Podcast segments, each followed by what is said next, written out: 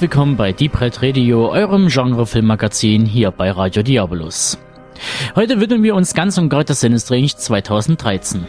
In diesem Zuge wird es neben dem Fazit auch eine Auswertung des Wettbewerbprogramms geben. Eine eigens zusammengestellte Interviewcollage mit Joe Dante, den diesjährigen Ehrengast, kommt als Bonus obendrauf. Zudem hat unser Italo-Kenner und Filmexperte Udo Rotenberg der vierten Deliria Italiano in Magdeburg einen Besuch abgestattet und einen kleinen Bericht verfasst. Doch bevor ihr diesen zu gehört bekommt, gibt es noch unseren Kinotipp für den Monat Oktober.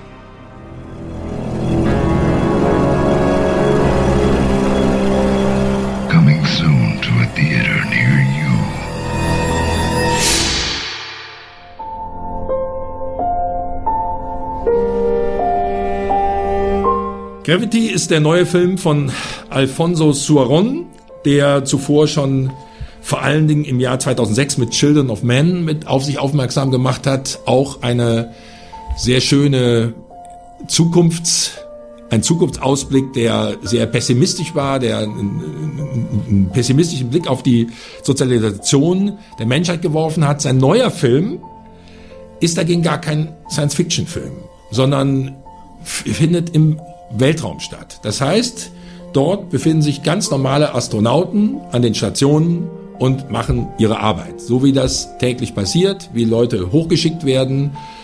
Es gibt nur zwei Darsteller, die eine Rolle spielen in diesem Film. Es gibt noch ein paar mehr Figuren, die aber nicht zu sehen sind. Das Ganze findet, äh, fängt so an, dass sich dort drei Astronauten außerhalb des Raumschiffs aufhalten.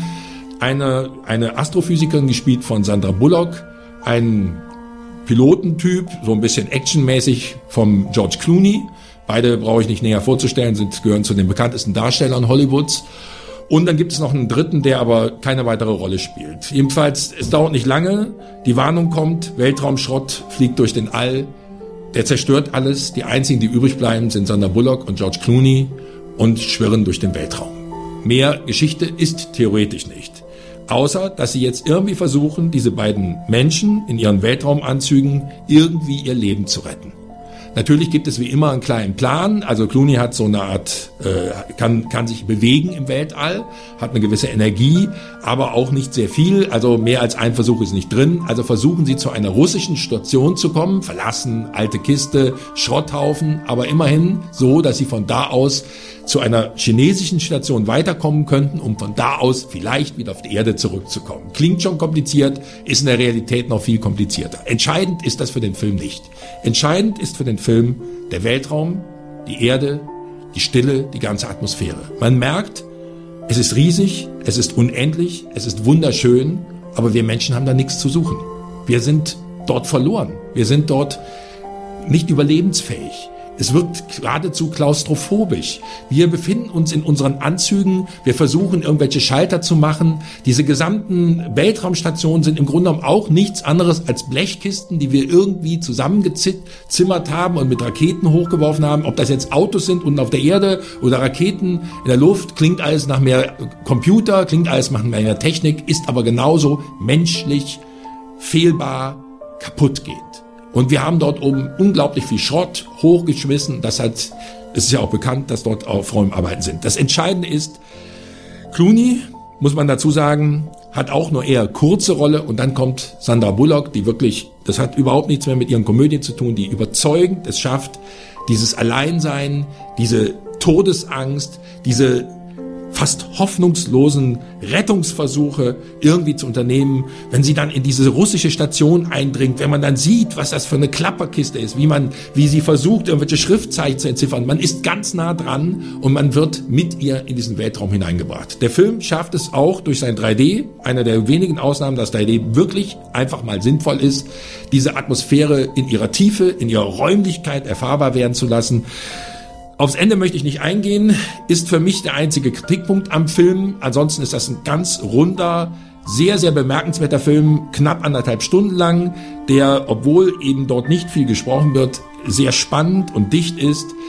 Am Ende hat man kleine Konzessionen ans Publikum gemacht, kann aber auch gerade den Erfolg des Films ausmachen. Ich empfehle ihn sehr, mache aber, äh, kann aber nur sagen, dass es wirklich ein persönliches Erlebnis ist, was der Film vermittelt.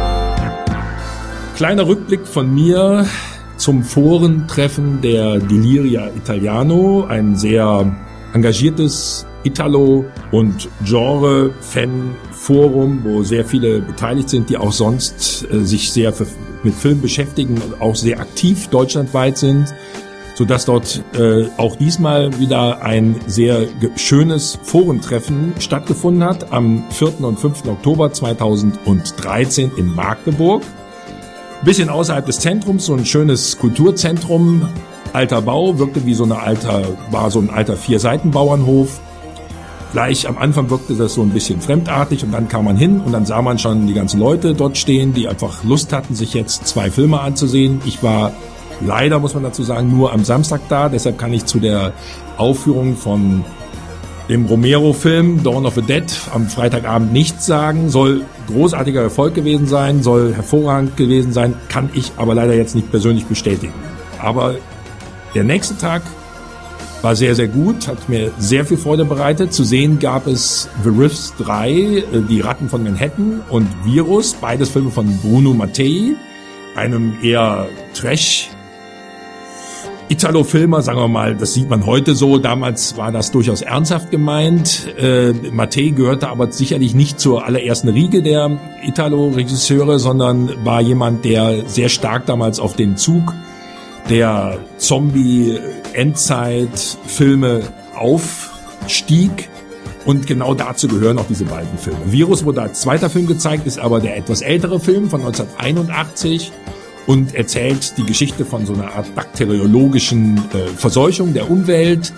Ähm, dadurch werden die Menschen zu Zombies, fressen sich gegenseitig auf und bedrohen die gesamte Welt. Um das mal ein bisschen vereinfacht zu sagen, das Ganze ist angesiedelt etwas mehr außerhalb der, also man könnte sagen innerhalb der dritten Welt. Natürlich sieht die Fabrik nicht so aus, auch die Leute sehen nicht so aus, aber äh, Mattei konnte das Ganze mit Material aus den Mondo-Filmen verbinden. Das heißt, zwischendurch sahst du mal ein bisschen Fauna der Alpen, vermischt mit karibischen Vögeln. Das hat durchaus seinen eigenen Reiz und man sollte eben das Gefühl bekommen, das Ganze findet irgendwo im ostasiatischen Raum statt.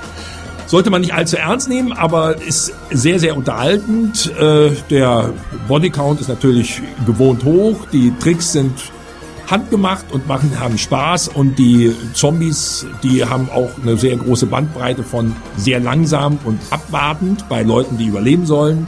Und bei schnell zubeißend und gleich große Stücke rausholen bei Leuten, die sowieso nicht für längere fristig gedacht waren. Kurz und gut, das Ganze war eine sehr äh, witzige Unterhaltung, die man natürlich mit einem gewissen, sagen wir mal, Abstand betrachten muss, aber für sich genommen hat das Ganze durchaus Atmosphäre und wer ein gewisses Fable dafür hat, konnte seinen Spaß dran haben. War sehr gut ausgesucht. Zuvor kam The Riffs, mein persönlicher Favorit. Der dritte Teil hat mit den ersten zwei Teilen zwar gar nichts zu tun, ist aber eine sehr schöne, auf geringem Raum gehaltene Endzeitstudie, äh, was gerade der Vorteil des Films ist, weil er eben fast nur wie in einem Gebäude stattfindet.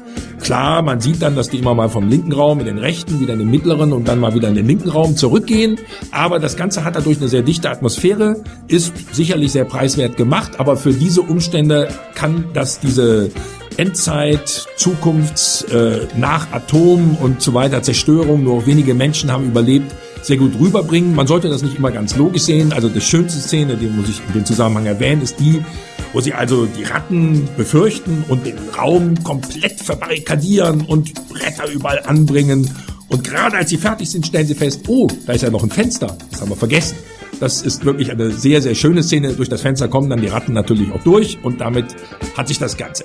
Kurz und gut, das Ganze war eine, wurde sehr, sehr gut aufgelockert von Originaltrailern von Ice in the Sunshine aus dem Mitte der 80er Jahre wunderbar und hat einfach atmosphärisch sehr viel gebracht. Also die Filme, die dort angekündigt wurden, das plüschige rote Kino und natürlich die Originalfilme. Also kein digital, nichts, sondern richtig Originalfilmvorführer, original runde Ecken links und rechts. Und da muss ich dem Forum wirklich großes Lob für aussprechen.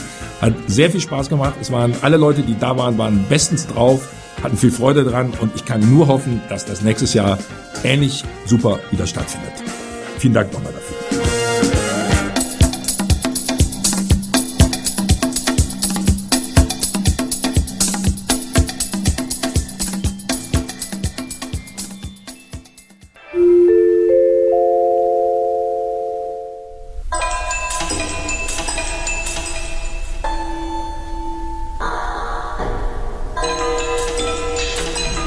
Diese Sendung haben wir kein klassisches Interview für euch. Wir haben eher eine Audiokollage zusammengestellt. Und zwar setzt die sich aus verschiedenen Teilinterviews, Werkstattgesprächen, Q&As oder Introductions zu einzelnen Filmen zusammen, die halt alle äh, Joe Dante während des Sinne Strange gegeben hat. Zum einen, um das kurz äh, auseinanderzunehmen, haben wir ein kleines Q&A zu The Howling mit an Bord. Das geht dann auch direkt über in die Einleitung zu Die Reise ins Ich. Weiterhin haben wir, das ist wahrscheinlich das Interessanteste, weil dazu ja nicht so oft was geschrieben oder gesagt wird, äh, eine Einleitung zu The Movie Orgy, seinem quasi ersten Film. Und dann haben wir noch äh, ein paar ausgesuchte Fragen und Themenkomplexe aus dem Interview, welches ein paar Kollegen mit uns zusammen auch äh, im Zuge des Festivals mit Jodanti geführt haben. Wir haben versucht, ein paar Themen zu nehmen, die man jetzt noch nicht überall nachlesen konnte. Hört einfach mal rein und lasst euch überraschen.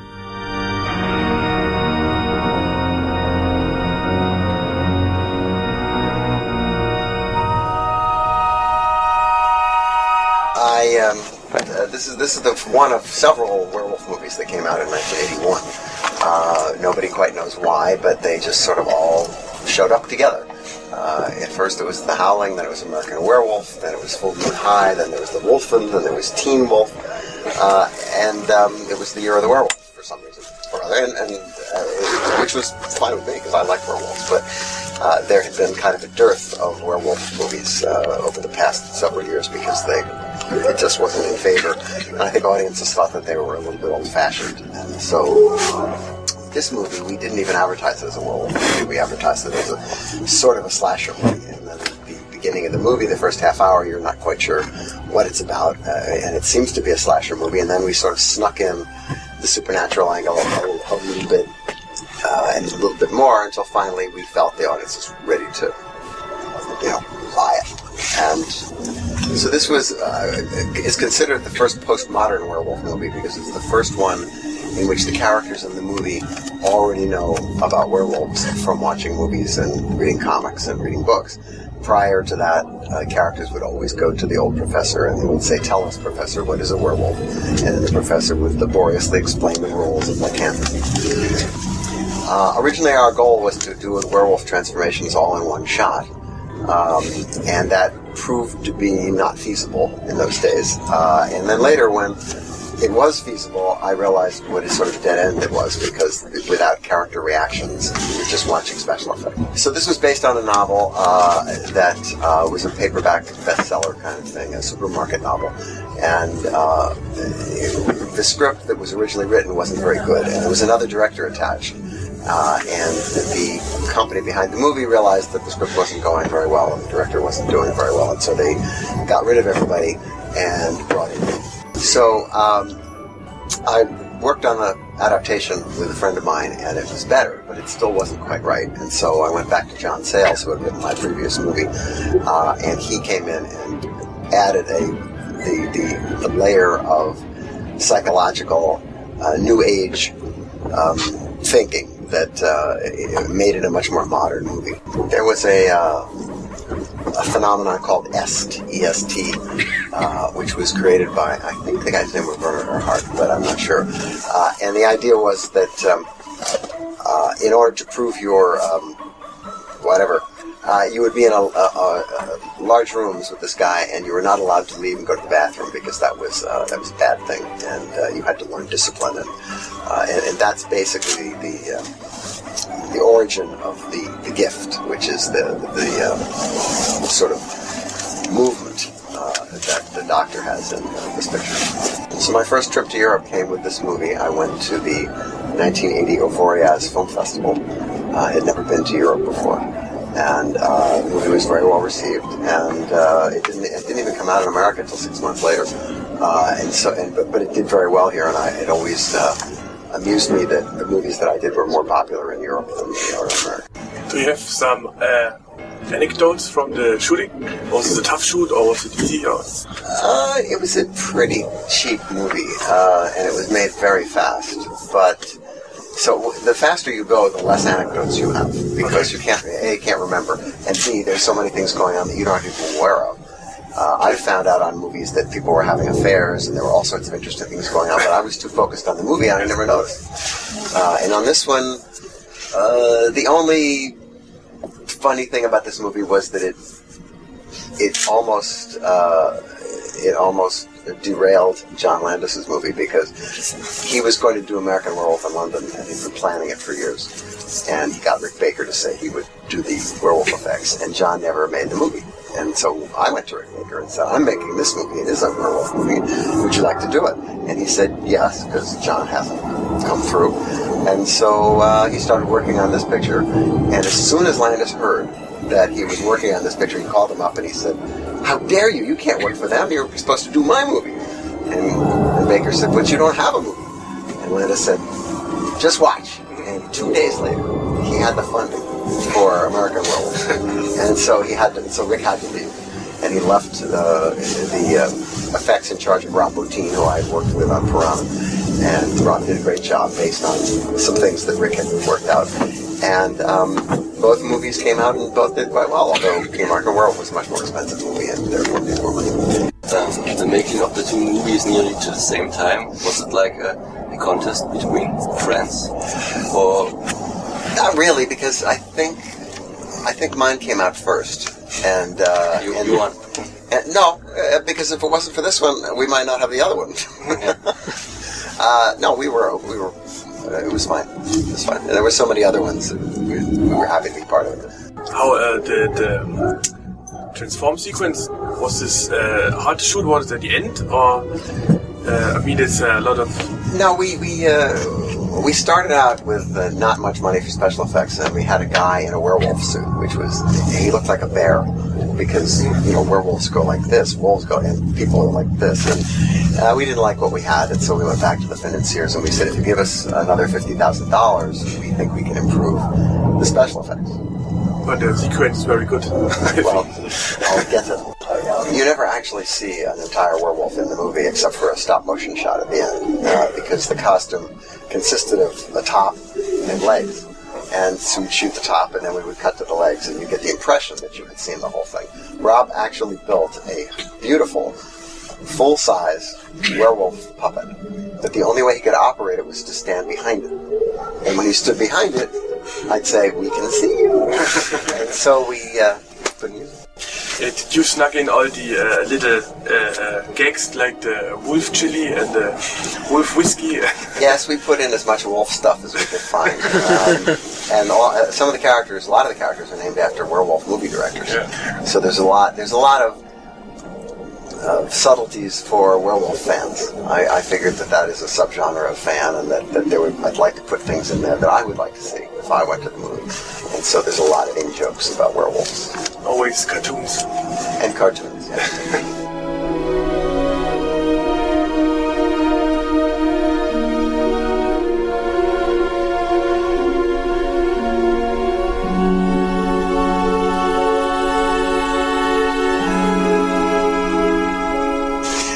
Uh, came to me originally as a very serious spy movie. um, from a producer who had never seen Fantastic Voyage. Uh, and I was um, not overwhelmed with, this, with it because I thought it was very derivative, and so I went off and did something else. And then uh, later they, they came back to me, and they had hired a writer who had changed it into a comedy. And the premise of the comedy was what would happen if you shrunk Dean Martin and injected him into Jerry Lewis. and I thought, okay, that sounds like a good idea to me. Nevertheless, the writer of the straight version of the story uh, had a deal with his agents where he got his name is on the movie everywhere. His name is Chip Proser. I never met him, uh, but he's a producer and he's he's just from a story by and with friends by and you know, uh, and I just thought it was I, the Writers Guild practices always perplexed me, but this in this particular one, I just kept seeing this guy's name all over the place, and I know that the one guy who actually wrote the script, Jeff Bone, was responsible for virtually all of it. The only thing he didn't change was the premise. Everything else was different. And this guy still got all this credit, which pisses me off, as you can see. So um, this was a, a, a, project that originated with Peter Guber, but uh, they got they decided to get Steven Spielberg involved, and Steven immediately offered it to Robert Zemeckis. Uh, who uh, didn't want to do it for whatever reason, and so I ended up with it again and um, it was the, one of the most entertaining and fun uh, shoots that I've ever been on. It has a wonderful cast. It has Academy Award winning uh, effects by ILM, which I don't think could be better, uh, even with CGI. Uh, and um, the um, sound people worked away for um, Martin Short and Dennis Quaid, who share almost no scenes on camera, to talk to each other uh, during the takes. Uh, Dennis is in a little pod, and Marty is out, you know, getting chased, and um, they could always ad lib with each other. And so uh, the scenes between them are much more spontaneous than they would have been if the usual practice of pre-recording the dialogue and then playing it in their ear and then talking and then playing it in their ear. Well, we didn't like that, so we did it. We, we come up with a new way, and it and it made all the difference. So uh, when I did this picture, my I had just come off a, a huge flop, and I was thinking that this sounded to me like a very commercial project, and as long and I would not make it into one of those strange Joe Dante movies. I would play it straight, and by the time it was done, it was another one of those Joe Dante movies. and it was and and there, therefore it was not particularly successful in the theaters. Uh, but uh, remarkably, uh, this was one of the first movies to be uh, put out on VHS, letterbox, no less, and um, immediately found an audience. And in fact, uh, the movies of many of my uh, friends, who which are now beloved, were movies that didn't make a lot of money theatrically, but home video uh, came to the rescue, and people saw these movies on VHS and would pass them around, and they became uh, cult classics because of the home video market, not because of theaters. I would like to know um, this movie I saw as a young guy, and it kind of formed a picture uh, of what the inside of the body looks like. So I'm interested in what uh, did inspire you. How did look uh, of the inner uh, parts of the body? Did you talk to scientists or, or maybe biological books? We had uh, we had actual scientists on our payroll, and we had when you see uh, all these scientists in the lab, um, and they look like they know what they're doing, it's because they do. They're real scientists from the Jet Propulsion Laboratory that we asked to play scientists because I had no idea what to tell an extra. Uh, to how do you how do you prepare test tubes? I don't know, but these guys all knew what they were doing, and so uh, some of them actually got lines, and and uh, you know they were all thrilled, and I'm sure that to this day, they probably all they pull this thing out of the drawer and say, "Look at Daddy, he was in a movie." and as far as the inside the body stuff goes, it's it, we were scrupulously accurate and did a lot of research. Uh, and um, when the movie came out, Roger Ebert wrote a review and said that obviously we had used medical film, uh, and, and, I had to uh, send him uh, some uh, some of our little blood platelets, our little uh, rubber ones, and I said, uh, "No, this is this is all we did all this ourselves. There's no medical footage in this movie. This is all created by us. Yeah, the thing I, I consider Space as one of your most um, uh, as one of your uh, best films and most straight films and most entertaining films is because uh, the, the effects are uh, similar to the story uh, um, and, and, and, are integrated in the story so well.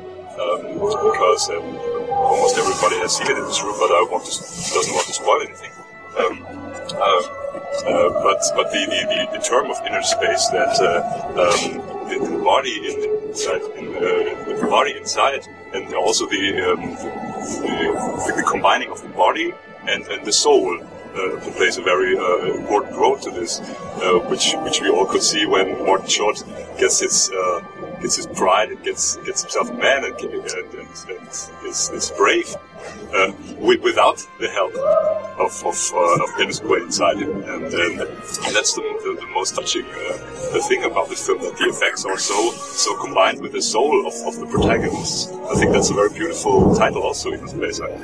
Well, unfortunately, that, that title kept us from making any money. Um, there was a ride at Disneyland called The Adventures in Inner Space from Monsanto. And uh, I think some people confused it with that. But also, uh, there was no idea that it was a comedy when they advertised the movie. It was this big poster with a giant thumb and a little tiny pod on the top, and no pictures of the actors. And it was looked like a hardware movie. And so we tried to come up with a better title than Inner Space, and we never did. But I, Thy Rising just sounds better to me.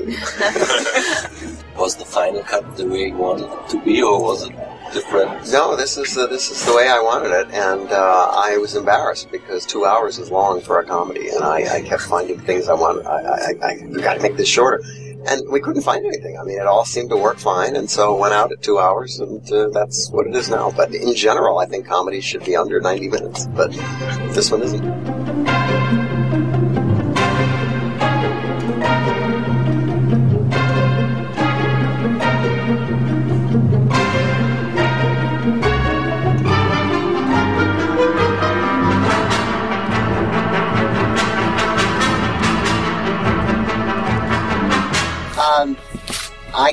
Imagine what you're going to think of this.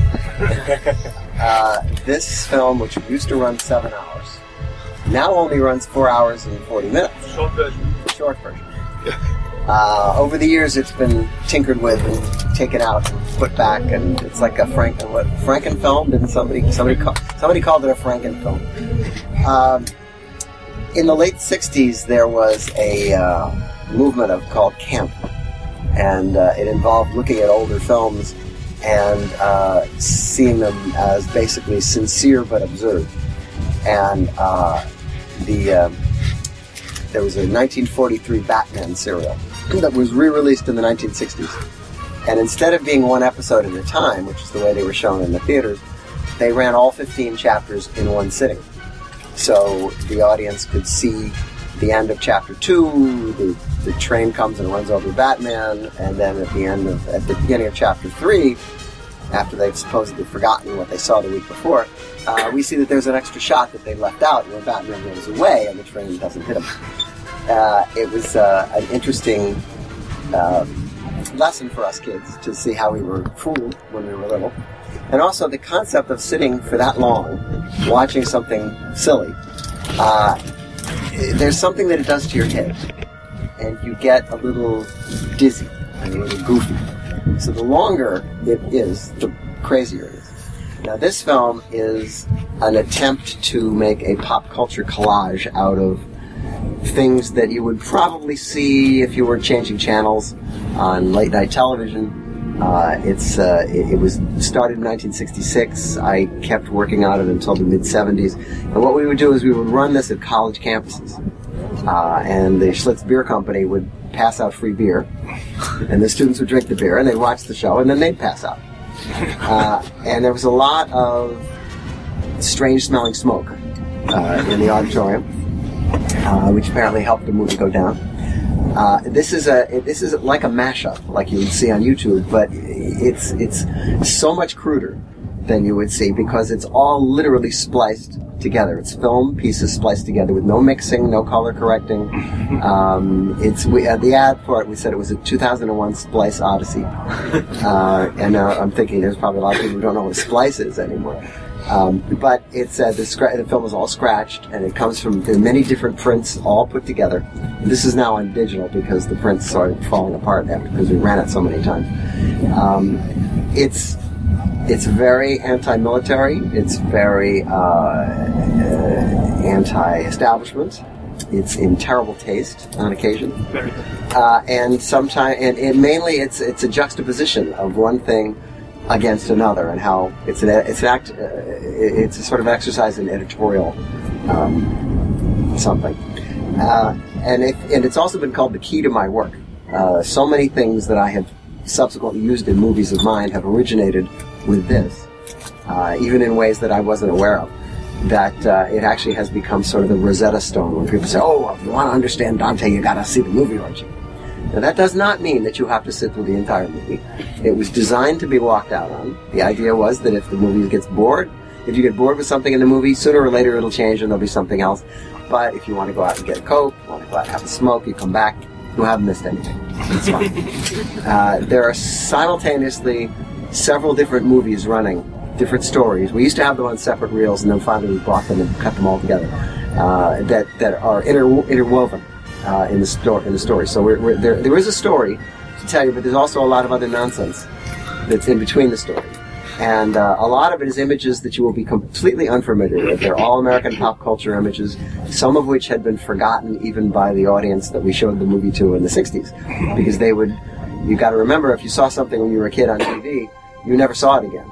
And sometimes we were bringing things back, uh, like The Lone Ranger, for instance, uh, to people who hadn't seen this stuff until they were little, and, and since they were little, and it would make them very nostalgic. The other thing is there are many topical references in the movie that no longer are funny. There's a scene where uh, Tonto says to the Lone Ranger that they should make camp here because there's good grass nearby. Well, of course, everybody laughed because grass, that's what we're smoking.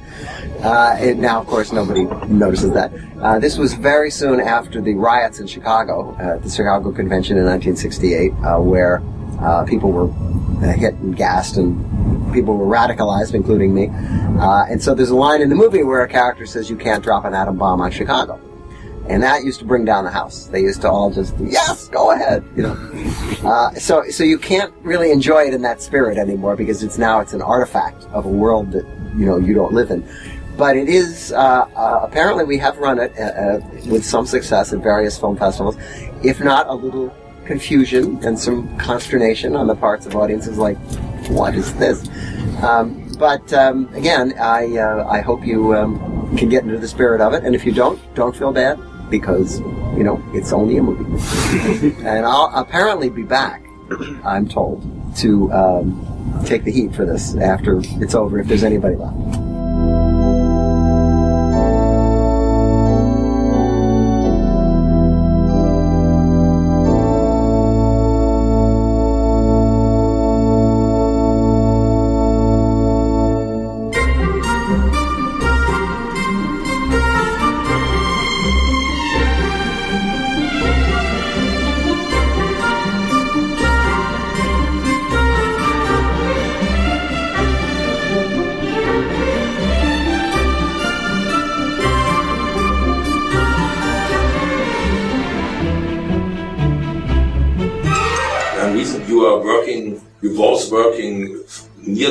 Years only for television. There's no film between. Uh, there was a film, there was a movie called The Phantom, which I was supposed to make. Uh, uh, and it, The Phantom is a comic strip that was originated in Australia. And is about a man in purple tights who runs around in the jungle. Now, just explaining why he had purple tights in the jungle when he should have green clothes. that was a, a, a, big deal. Um, but we made it. We made it. Jeff Bone, who wrote Inner Space, wrote this uh, script, which was vaguely spooky uh, and and explained all the explained the whole thing of the And um, it's going to be made in Australia. We went down there. We cast the movie. We built sets. We, we spent a lot of time there. And about three weeks before we were supposed to shoot, uh, the studio finally read the script and canceled the movie because there was a demon in it at the end, for whatever reason, and canceled the movie. So here we are in Australia. We've hired an entire crew of Australians who think that they're going to be working on this big Hollywood movie, and I'm told now I have to fire them all. right, and they and they don't and they've they've given up other work. This is like the, what they were going to do that that year, and uh, it was. Uh, callous, I thought. And, and anyway, so we had to fire them. I said, the least I can do is just go over to the bar and spend all my per diem and buy them drinks. So I did that. And then the accountant comes up to me and asks me for my per diem back. and I said, why don't you go in the bar and get it from those guys? I mean, I, it was a very unpleasant situation. And uh, then later they decided they're going to make the movie after all. And they took the same script that we wrote and they shot it completely straight, as if there were no jokes in it. But they, but there were a lot of scenes that were meant to be funny.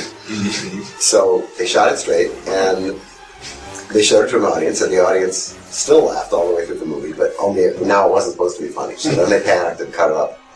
Uh, and, but they had come to me and they said, uh, you know, we we now got a lot of producers on the movie. We'd like to give you some money to go away because part of my deal was that I was a producer. And I and I and stupidly I said, I worked very hard on this movie. I worked a lot harder than some of these people who are getting credit. So I want my credit. Here's more money. Go away. No, I want my credit. What an idiot. So the movie comes out. It's a terrible movie. Doesn't make any money, and it's on my resume, as if I had something to do with it. This movie was finished without your name, but it's it's No, it's finished without me, but it, With the- name was still on it. and where we can find it. The, The Phantom. It's a, The it's. Paramount picture. It's a big movie. Big movie. Billy Zane. Who did it actually? I think it was directed by Simon Windsor. You wrote the first article for 13, is that right? And you send it to Forrest Jack. That wasn't an article. It was a letter. the whole idea, the whole idea of this magazine, Famous Monsters mag- uh, Filmland, was that there were kids who loved these kind of movies, but there weren't that many of them, and they and they often were loners, and they were often uh, people who were kind of just wrapped up in their own individual world and didn't relate as well to other kids. Didn't like sports, went to the movies all the time, nerds we call them. Uh, and they, uh, the appearance of this magazine was a tremendous boost for them because all of a sudden it signaled that they were they wouldn't make a magazine like this unless there were more of me. And um, so there was a letters section in the next issue of the magazine where people wrote in, and, and as the magazine gained prominence, the readers all needed to have their names in the magazine. That that was the big thing. You get your name in this magazine, and and the, the editor Forrest Jackeron was sort of a big kid himself, and he there were lots of puns, and it was very friendly and inviting, uh, and so people would write letters trying to get them printed. So I wrote a series of letters about the great, uh, best horror movies I ever made, I ever saw, and then I wrote uh, about the, the, the best monsters, and I wrote this, and I wrote that, and, one, and finally I just okay, I, I wrote about the worst movies I'd seen. Anything to get printed. And this this list about you 50... Uh, 50 worst horror movies. But there's a tag of the 50 feet woman in, in, in it. Uh, was this edited by Forrest Jack because they said that he changed some things? Well, he rewrote some of the stuff to make it a little more clear, and he used words like symbiotic, which I didn't even know what they meant. Uh, but the list is mine. The list of pictures is mine. Okay. And the Attack of the Fifty Woman was considered then and is considered now a terrible movie. Guilty pleasures, and you said you liked it. I enjoy it. It doesn't mean it isn't bad. you know, I mean, yes, I do. I enjoy it. There are many interesting things about that movie, uh, subtextually, and and uh, and and it, it, it plays as if it's a comedy, but it isn't, uh, and it's technically terrible. Um, but you know, it, it ended up on the list because I thought it deserved on the li- uh, to be on the list. Now there are films on the uh, on the list that I didn't even see. And you remember, I'm trying to get my name in the magazine. And so when I come up with 50 pictures and I only can find 41, then I'm going to have to start figuring out what else I can put in there. So, um, you know, I, I wouldn't. The, the worst thing, the worst fallout of that article is that years later, uh, these guys, the Medveds, put out this book uh, about the Golden Turkey Awards. And, and, and they started a whole trend of um, uh, books about bad movies. And their, their list of bad movies included Last Year Marion Bad. So I mean, you could put you could put anything on this list that you want, and then somehow it's tarnished by the fact that now it's now it's a golden turkey, now it's a bad movie, and uh, these guys basically made a living by knocking other people's work. And it became quite a cottage industry. Everybody said, "Well, I'll get on the bandwagon. Well, I'll talk about how shitty these things are." You know, well, you know, once you make a movie and you realize how hard it is to even make a picture, let alone a good one, uh, it, it, it's a little more disingenuous to just go around telling them, uh, talking about how shitty everybody's movies are. So I, I always regretted that fallout from that article led to that particular line of criticism. Would you say that uh, the, the, the same story 20 years ago? Or it's now easier to say Well, how 20 it was? No, 20 years ago, I probably would have still said it. Because because I knew, I still had, I, once you make one movie, you know how hard it is. And you were the chief editor of Film Bulletin. No, I was not. I was the managing editor of Film Bulletin, which was run by a guy named Mo Wax, M-O, uh, and went back to the 30s, actually, as a trade magazine for exhibitors. And there was their headquarters were in Philadelphia, where I had gone to Philadelphia College of Art, and so I um, got a job there uh, when I got out of college. And I was my, my official job was to write up stories and do financial reports and boring stuff. Uh, but the good the perk was that I got to go to screenings, and they had a lot of screenings in Philadelphia of movies, and they were exhibitor screenings. These these screenings were usually a month or two before the movie actually opens. And uh, in the case of, for instance, Once Upon a Time in the West, I got to see the entire uncut version and the Wild Bunch also before they were cut. And then, and, and uh, so it, it was a great job to have, and it was a really interesting period. Uh, and, and I saw also a lot of um, exploitation movies that I went out of my way to go to CD theaters in various environments of Philadelphia to find, to be the only guy in the motion picture trade magazine business to review this particular Edgar Wallace picture, or this this particular Italian western, or this particular sleazy, um, uh, you know, sex comedy, or, or whatever. The, the pictures that weren't going to get any attention anywhere else, and and so I filled the magazine with reviews of somewhat esoteric reviews, which were not supposed to. they're- they're- all the reviews were supposed to say is to the exhibitor, "This picture's good, it's going to make money. This picture's bad, it's not going to make money. Don't book." it." But I, I was a little more intellectual because I was reading, um, you know, Sight and Sound and Films and Filming, and I had this. So I was uh, developing this sort of critical faculty, and so I would write these reviews, which were often dismissive, and more so than I would like. But um, the editor would he'd go through them, he'd cut out all that stuff, and then I'd go after he was done. I'd go back to the printer and I'd, un- I'd take I'd put all the stuff back in. And he never read the magazine, so he never know that I was doing all this sort of weird auteurist, you know, writing. Um, later, uh, Tim Lucas reprinted a big chunk of those reviews in Video Watchdog over a period of a year and a half. Yeah, there were 44 magazines you wrote. Yeah. And uh, Uh, one, one question. Uh, you have seen this legendary uh, Wild Bunch version, which we have not seen so far? I did. I saw the 152 minute version of One in the in, the, in the, the Bahamas and junket.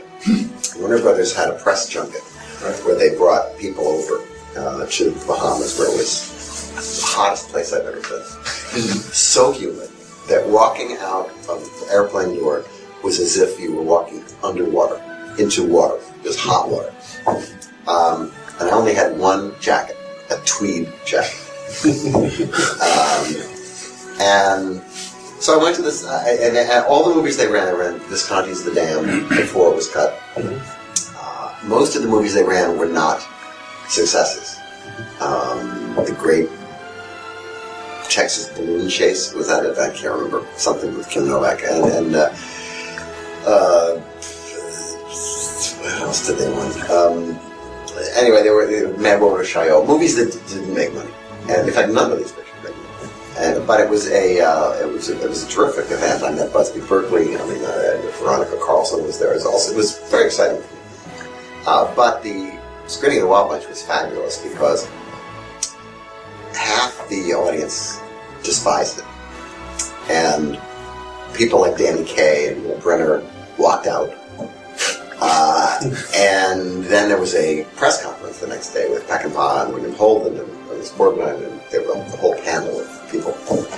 And they excoriated Peckinpah for making this movie. They just they it's, it's an outrage. It's it's, it's, it's, it's, it's, it's horrific. It's how can you make a film like this? It's just terrible.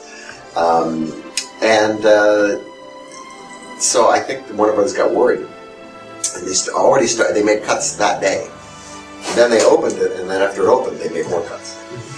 So uh, I, I, it's one of them. Uh, I, I, treasure the fact that I was actually able to go there. Also, Francis Coppola had the ring people there, and Francis was uh, holding court with various press people, and somehow I wheedled my way into his good graces, and I got to sit there for a number of his interviews and watch him do the, the listen to people and he was very affable and, and uh, very gracious. And uh, then some Warner Brothers representative came and said, "Who's this kid?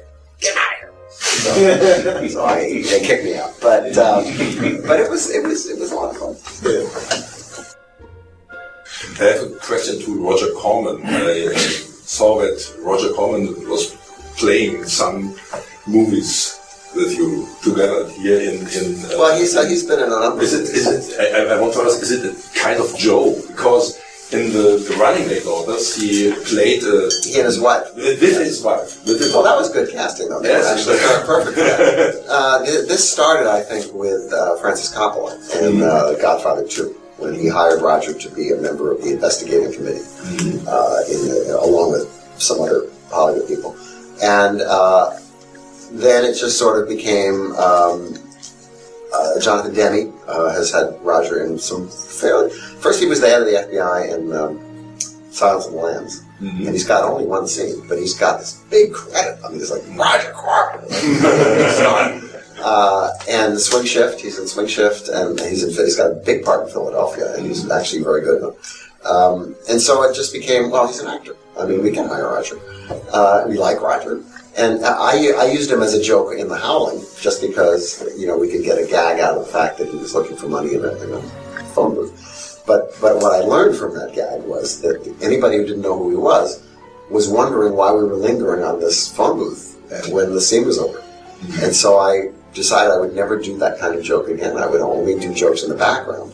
That if you miss it, fine, but you don't make people sit through something that they don't understand uh-huh. because it stops the movie.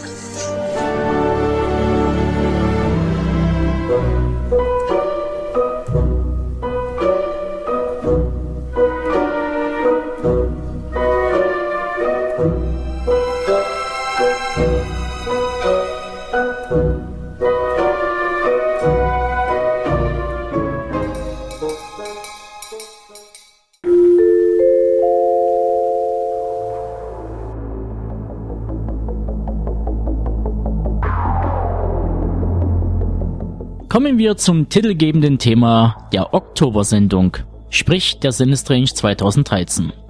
Dabei werden wir thematisch vorgehen. Der erste Punkt wäre unser Festivalfazit.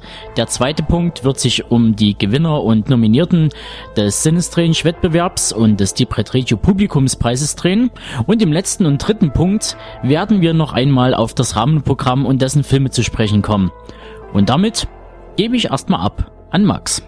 Also aus meiner Sicht war es, was das Filmische und Inhaltliche angeht, ein doch ganz guter zweiter Versuch.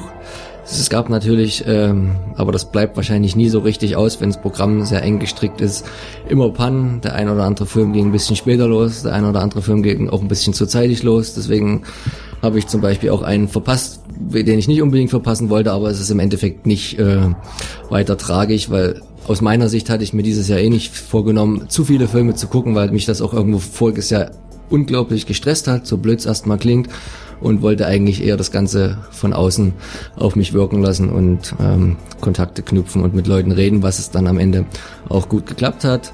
Dafür war der Rahmen auch gar nicht schlecht. Es war die Zeltstadt, eine ganz relativ doch außergewöhnliche Lösung. Für die Jahreszeit kann man sagen, gerade noch so hingehauen. Es war noch nicht zu kalt gewesen. Es war auch zum Teil an den Tagen noch relativ schönes Wetter. In den Zelten war es ja alles beheizt, von daher ging das in Ordnung. Es hätte einen aber schlecht erwischen können, wenn man ehrlich ist, wenn man jetzt ein Wochenende später äh, den Regenschauer da gesehen hat am Samstag oder erlebt hat hier in Dresden. Das wäre halt nicht schön geworden. Aber da hat Petrus relativ gut mitgespielt. Ähm, das große Manko, es hätten gerne halt noch ein paar mehr Leute sein können. Vor allen Dingen auch aus Veranstaltersicht, was die ähm, Finanzen angeht. Für den Einzelnen ist natürlich so eine äh, kleine familiäre Sache immer ganz schön. Also so eine gute Gelegenheit, ganz viele Autogramme auf alle möglichen DVD-Hüllen, Blu-rays und Poster von Giordani zu bekommen, kriegt man wahrscheinlich so schnell nicht wieder. Ich will jetzt gar nicht zu sehr ins Detail einsteigen, das wollen wir dann gleich noch machen.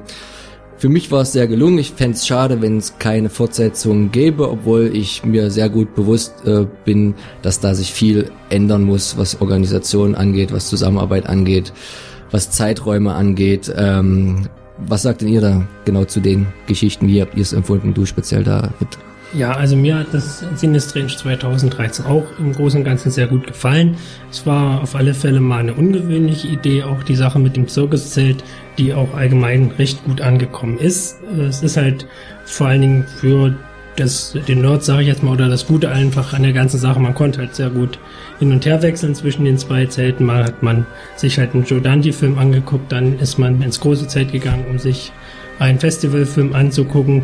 Das ist, denke ich mal, doch relativ einmalig, wenn man denkt, im Kino hat man, da muss man halt dann doch den Film bis zu Ende gucken oder man geht halt raus, aber so dieses Hin- und Herwechseln, das hat man ja im Kino nicht. Das ist hier durch die Zeltstadt also doch mal eine relativ ungewöhnliche Idee gewesen, die auch durchaus gelungen ist hat aber natürlich das Risiko, ähm, wie du es schon gesagt hast, dass es natürlich sehr wetterabhängig ist. Und wir hatten wirklich Glück mit dem Wetter. Es war nicht zu kalt, es war perfekter Sonnenschein, ähm, äh, bis auf etwas windig, was vielleicht in dem, in dem kleineren Zelt etwas gestört hat. Wenn halt doch mal eine große Windböe gekommen ist, dann hat man halt doch schon mal das Gefühl gehabt, oh, vielleicht fliegt jetzt gleich das Zelt weg. das war ja schon recht außergewöhnlich. Ähm, was auch etwas gestört hat an der Zirkus-Zeltstadt, hätte ich fast gesagt, an der Zeltstadt, ist halt, dass man natürlich den Sound von den beiden Zelten immer gehört hat. Also wenn man halt im Dante-Zelt gesessen hat, hat man trotzdem mitgekriegt, was im Zelt nebenan war. Ist vielleicht wäre es etwas gelungener gewesen, hätte man etwas größeren Raum gehabt, die Zelte noch etwas weiter auseinanderzustellen oder zu dämmen. Ich weiß nicht, aber das war auf alle Fälle mh, doch etwas störender Punkt, der aber, denke ich mal, wenn man sich nach ein paar Minuten dran gewöhnt hat, auch nicht so sehr ins Gewicht gefallen ist. Was jetzt so mal die Verpflegung angeht, hat man auch recht gut äh, die Lösung gefunden mit der mit dem Getränkestand und mit der äh, Wurststand, also wo man halt auch Bratwurst essen konnte, sowie diesen ungarischen, ich komme jetzt gerade nicht drauf. Langosch. Langosch stand, genau. Tut mir leid.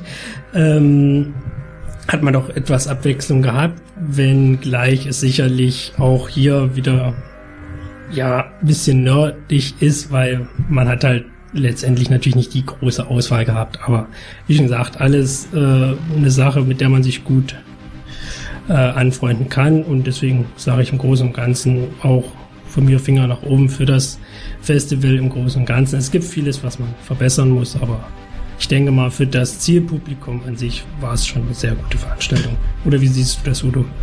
Grundsätzlich gehe ich damit. Äh, es wäre auf ein bisschen übertrieben zu sagen, dass man an dem Festival richtig was auszusetzen hat. Äh, Joe Dante ist zumindest für Kenner der Filmszene ein Regisseur, der wirklich vorzeigbar ist. Die Retrospektive hat, da kommen wir ja gleich noch im Detail zu, äh, einen guten Überblick geschaffen für Leute, die sich auch näher mit Dante beschäftigen wollten. Gab es mehr als genug Gelegenheiten. Es gab ja auch mehrere offizielle Q&As, was wir ja auch schon besprochen haben.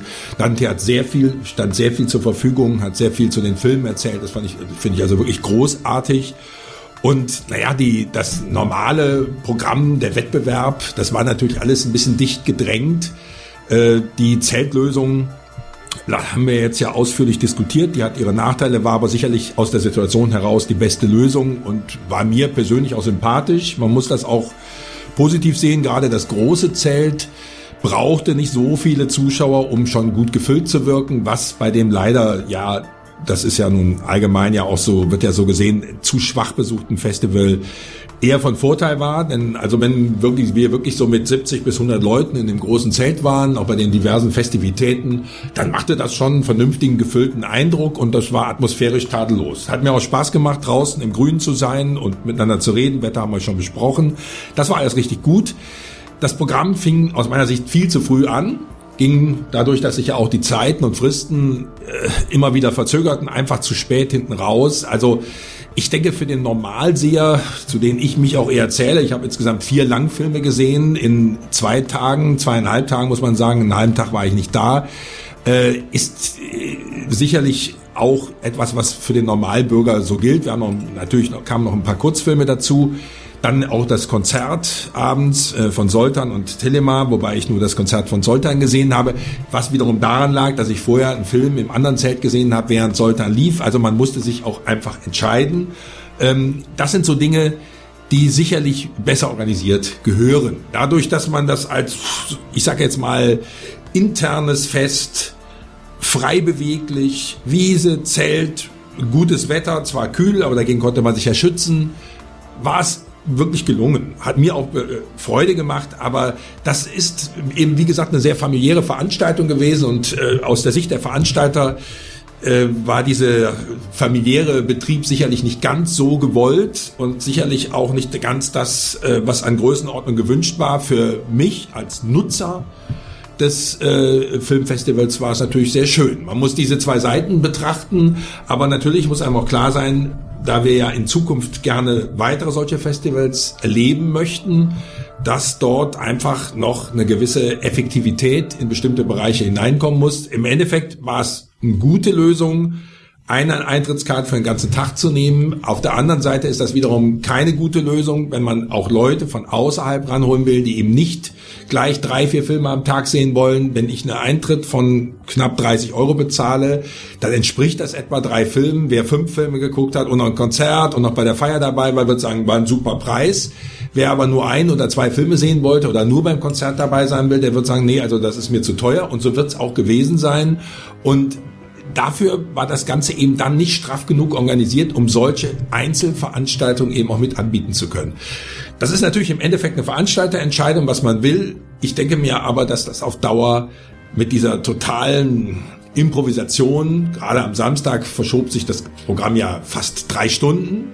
Ich habe dadurch einen Film gesehen, den ich niemals gesehen hätte, weil ich erst zu einer bestimmten Zeit kam, als der schon längst hätte fertig sein müssen. Ich habe also davon profitiert. Man kann das also nicht nur, muss das nicht nur negativ sehen, aber ich kann es ja nicht nur aus meiner Sicht betrachten. Ich persönlich, mir hat es sehr gut gefallen. Ich hätte gern noch ein weiteres Festival, aber mir ist klar, dass da einiges geschehen muss. Zu dir noch, Tobe?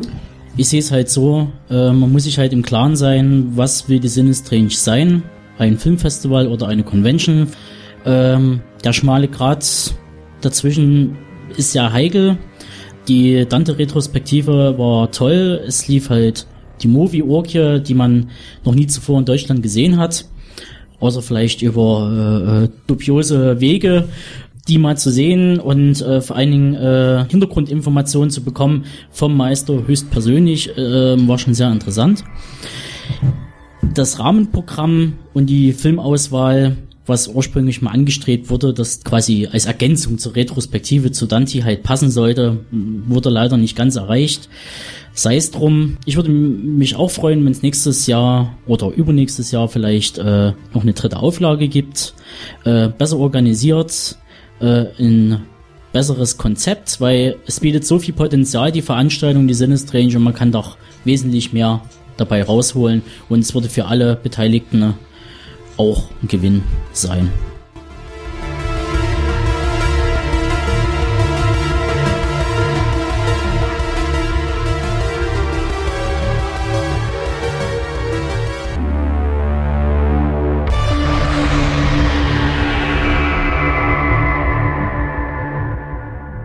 Ich wollte eigentlich mit dem Wettbewerb anfangen. Ja, fang ähm, an mit dem Wettbewerb. Und nochmal ein paar Worte dazu verlieren. Also wie es auch schon beim ersten äh, Sinistrange der Fall war, gab es, äh, ich denke, bei den Langfilmen wieder sieben Stück, die um den äh, Preis, den Sinistrange Award konkurriert haben und bei den Kurzfilmen waren es dieses Jahr sogar neun.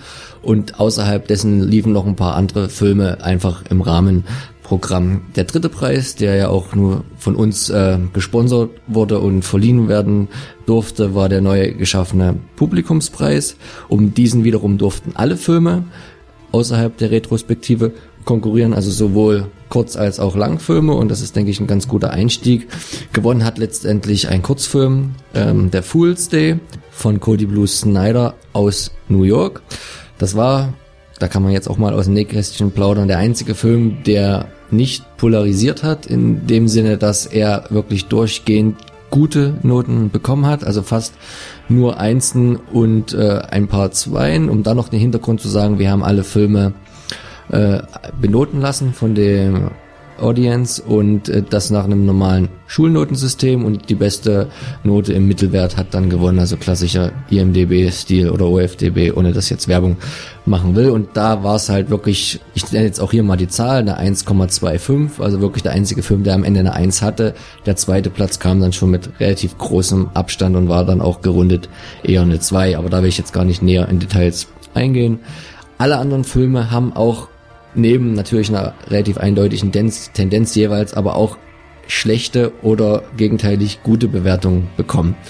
Das war halt bei Fool's Day nicht so und der David kann vielleicht ein bisschen genauer sagen, weil er ist derjenige von uns leider der einzige, der ihn gesehen hat. Wir anderen haben alle irgendwo verpasst. Warum hat er denn so gut abgeschnitten? Was denkst du aus deiner Sicht? Ich denke einfach, der hat deswegen so gut abgeschnitten, weil er einfach wirklich verdammt unterhaltsam ist, was halt einfach bei so einem Filmfestival ähm, immer so das A und O ist. Es geht halt um eine Klasse, um eine Grundschulklasse, die ihre Lehrerin einen Streich spielen, klassischen Aprilstreich. Ähm, der geht aber so derart nach hinten los, der Lehrerin explodiert der Kopf und die Klasse sieht, ja, das ist nicht, das kann man glaube ich noch spoilern, weil das in jeder Inhaltsangabe steht. Jedenfalls geht's halt dann darum, wie die äh, kleinen Kinder, sag ich mal, die Grundschulklasse da zusieht, ihre Lehrerin loszuwerden. Und das ist auf eine Art und Weise so derart lustig gemacht, einfach. Also man denkt da, es ist halt wirklich ein Kurzfilm, ja, hat ja schon so ein bisschen äh, ja, Braindead ist vielleicht übertrieben, aber es, es geht doch schon ordentlich rapide zur Sache und was so die Kinder sich da eben wirklich einfallen lassen, um die Lehrerin da rauszuschaffen aus dem Klassenzimmer, ohne dass es irgendjemand merkt, ist schon recht beeindruckend gemacht. Ist sicherlich auch in einer ganzen Art und Weise überspitzt und überzogen, aber gerade das will der Film halt letztendlich sein und dadurch hat er halt diesen extrem hohen Unterhaltungswert. Er möchte halt nicht mehr sein als 20 Minuten reine Unterhaltung und dafür funktioniert das Konzept einfach zu gut, was der Cody Blue Snyder da zusammen gefriemet hat und ich hoffe und freue mich auch drauf, dass er vielleicht uns in Kürze auch ein Interview geben wird. Da sind wir auf alle Fälle dran. Also das wäre natürlich super, um da nochmal ein bisschen die Intention auch aus seiner Sicht zu erfahren. Das genau. Im Idealfall hört ihr das Interview dann in der November-Sendung. Gar nicht, gar nicht rapide und rasant ähm, ging der Gewinner des äh, Awards für den besten Langfilm zur Sache. Da kannst du am besten was dazu sagen. Udo, welcher ist es denn geworden? Across the River ist es geworden. Da war ich wiederum der Einzige, der den gesehen hat. Also man sieht, das äh, Festival bietet doch sehr viele Filme und selbst ein Vielseher wie David, der fast ausschließlich vor der Leinwand saß, hat den nicht mitbekommen, weil man sich einfach entscheiden musste. Man konnte eben nicht jeden Film sehen, obwohl du ja schon Sonntagmorgens sogar bei Matinee da saßt. Also Allerdings. das hat ja sonst ja kaum einer geschafft. Jedenfalls ist äh, also Across the River die Entscheidung ist nachvollziehbar und gleichzeitig umstritten. Äh, Across the River ist sicherlich von den Filmen, an den Maisfilmen hat also überhaupt keinen Trash-Faktor, überhaupt keinen Amateurfaktor, sondern ist wirklich ein sehr konsequenter, professionell wirkender und auch künstlerisch absolut anspruchsvoller Film was gleichzeitig natürlich genau den Effekt, den David eben beim Publikumspreis erwähnt hat, natürlich konterkariert hat, weil der Film nicht diesen Unterhaltungswert auf normaler Ebene hat. Der Film braucht sehr lange, um diese Atmosphäre aufzubauen. Also es gibt da also einen einzigen Forstmitarbeiter, der durch die Alpen also absolut alleine, einsam durch die Alpen zieht und dort Tierfallen aufsucht, Tierverhalten, bestimmte Wege der Tiere nachvollzieht, also so gewisse Forschungsarbeiten macht und der gerät, als er einen Fluss überquert, also Cross River. Der Film ist ein italienischer Film, muss man dazu sagen, der äh, die Der hatte englische Untertitel, also er war im, Englisch, im italienischen Original, was mir sehr gut gefallen hat, was gleichzeitig aber auch fast keine Rolle spielt, weil sehr, sehr wenig gesprochen wird. Es ist ein Mann, es gibt nur wenige Nebenfiguren, die auch nur sehr kurzfristig eingesetzt werden und er gerät dann über diesen Fluss in einen verlassenen Berg, in ein verlassenes Bergdorf. Es wird nie ganz klar, warum er da nicht wieder wegkommt. Er versucht dann wegzukommen. Jedenfalls gibt es dort eine sehr gruselige Atmosphäre und es passieren immer mehr Dinge.